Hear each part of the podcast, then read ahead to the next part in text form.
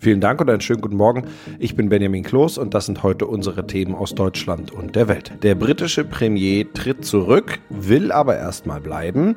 Die Regierung über Pflege- und Langzeitarbeitslosigkeit und das RKI sagt, für Millionen Deutsche steht die nächste Corona-Impfung an. Der britische Premierminister Boris Johnson tritt als Chef seiner konservativen Partei zurück. Als Regierungschef will er aber noch im Amt bleiben, bis über die Nachfolge entschieden ist. Der oppositionellen Labour-Partei geht Johnsons Rücktritt nicht weit genug.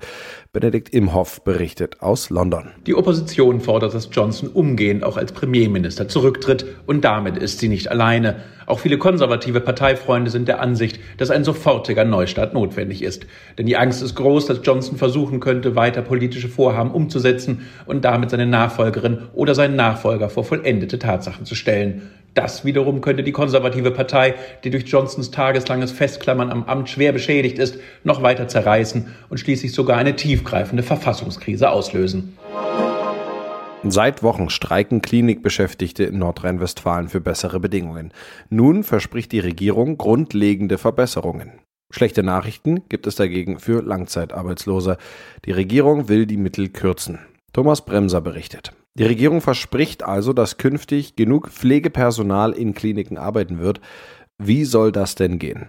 Ja, also im Grunde wird verglichen, wie viel Personal brauche ich für eine gute Pflege und wie viel Personal ist tatsächlich da. Und Kliniken müssen dann im Zweifel mehr Menschen einstellen, sonst werden sie bestraft. Diese Kriterien, die dafür benötigt werden, was ist jetzt eine gute Pflege, die äh, sind ermittelt worden unter anderem zusammen mit der Gewerkschaft Verdi und dem Deutschen Pflegerat.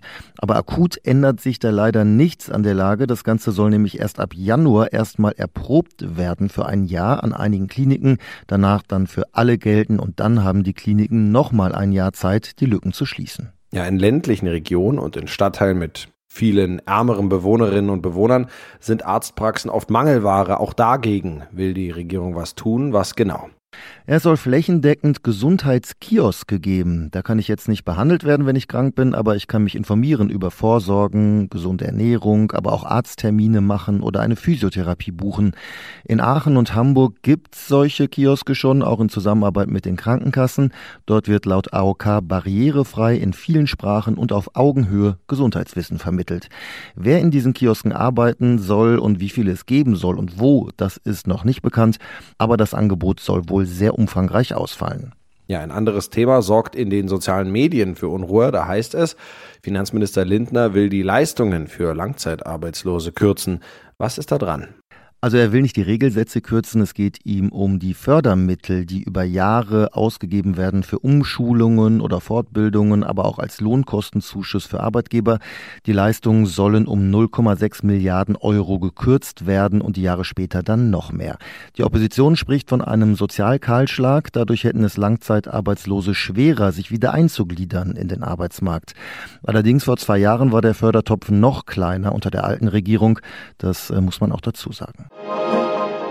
Doppelt hält besser. Gerade um schweren Verläufen bei Corona vorzubeugen, müssten Millionen Menschen in Deutschland eine Auffrischungsimpfung erhalten. Das geht aus einem neuen Monatsbericht des Robert Koch Instituts hervor. Allein 8 Millionen Menschen zwischen 18 und 58 müssten mit mindestens einer Impfung auffrischen. Tine Klimach berichtet aus Berlin. Hinzu kommt, dass die Mehrheit der Menschen im Pflegeheim immer noch keine zweite Impfung erhalten hat. Und genau für diese Gruppe können Impfungen überlebenswichtig sein. Wo es da hakt, sagt der Bericht nicht. Mit Blick auf den Herbst sind weitere Maßnahmen in Planung, sagt Gesundheitsminister Lauterbach. Das Medikament Paxlovid soll schneller zum Einsatz kommen. Es kann den Verlauf bei Infizierten mildern. Die Länder sollen regeln können, dass in Pflegeheim Hygienebeauftragte eingesetzt werden. Und um Engpässe früher zu erkennen, sollen Kliniken freie und belegte Betten auch auf Normalstationen melden. In unserem Tipp des Tages geht es um den richtigen Weg, wie man Urlaub macht. Denn auch im Urlaub lohnt es, bei der Müllvermeidung mitzuhelfen. Schließlich will man als Urlauber ja selber nicht das traurige Bild von zugemüllten Straßen und Stränden sehen. Vor allem Plastikmüll ist da ein Problem. Ronny Thorau mit ein paar Tipps, wie der Urlaub nicht zur Plastikschleuder wird.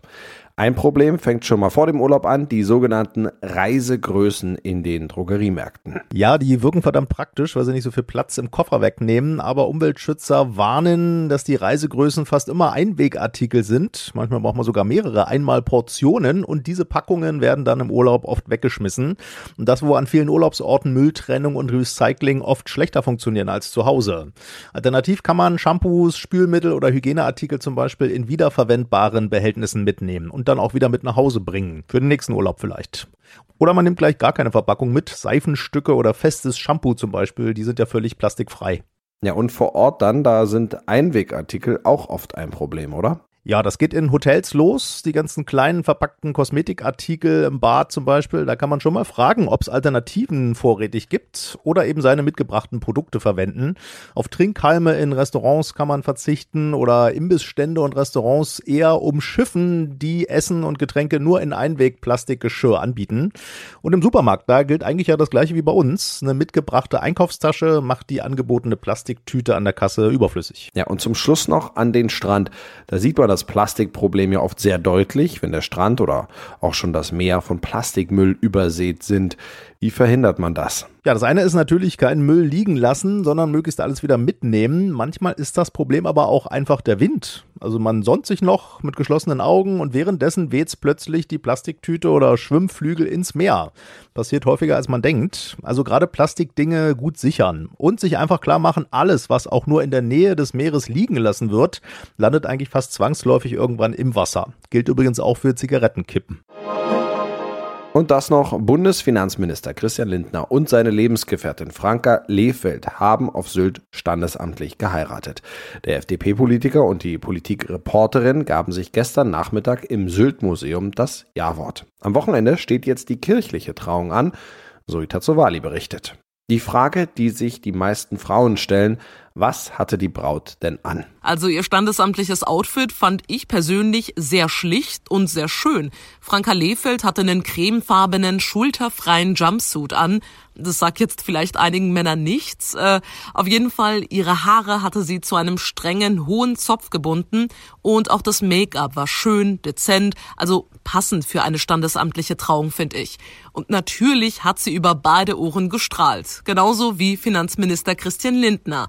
Der hatte übrigens einen hellblauen Anzug und eine dunkelblaue Krawatte und Schuhe an. Wie viele Schaulustige waren denn am Ende da und kam es zu den teilweise ja fast befürchteten Unruhen? Nee, das tatsächlich nicht. Also es hatten sich zwischendurch mehr als 100 Leute versammelt. Mehrere Dutzend haben dann bis zum Ende bei frischen 17 Grad ausgeharrt. Aber es blieb friedlich. Niemand hat sich drüber aufgeregt, dass die Hochzeit eine Steuerverschwendung ist oder zu einem völlig unpassenden Zeitpunkt stattfindet.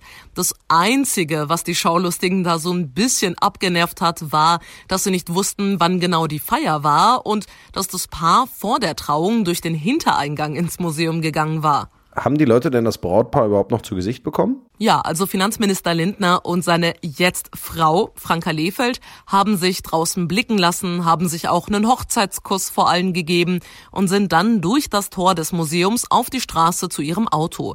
Sie haben den Journalisten und Neugierigen auch gewunken, also sie haben sich da jetzt nicht unbemerkt wieder rausgeschlichen. Ja, die standesamtliche Hochzeit von Lindner und Lehfeld war erst der Anfang. Heute an diesem Freitag soll ein Polterabend stattfinden. Samstag wird dann kirchlich geheiratet, am Abend dann Party in der Sansibar. Auf der Gästeliste sollen zahlreiche Prominente stehen, zum Beispiel auch Bundeskanzler Olaf Scholz. Das war's von mir. Ich bin Benjamin Kloß und wünsche Ihnen noch ein schönes Wochenende.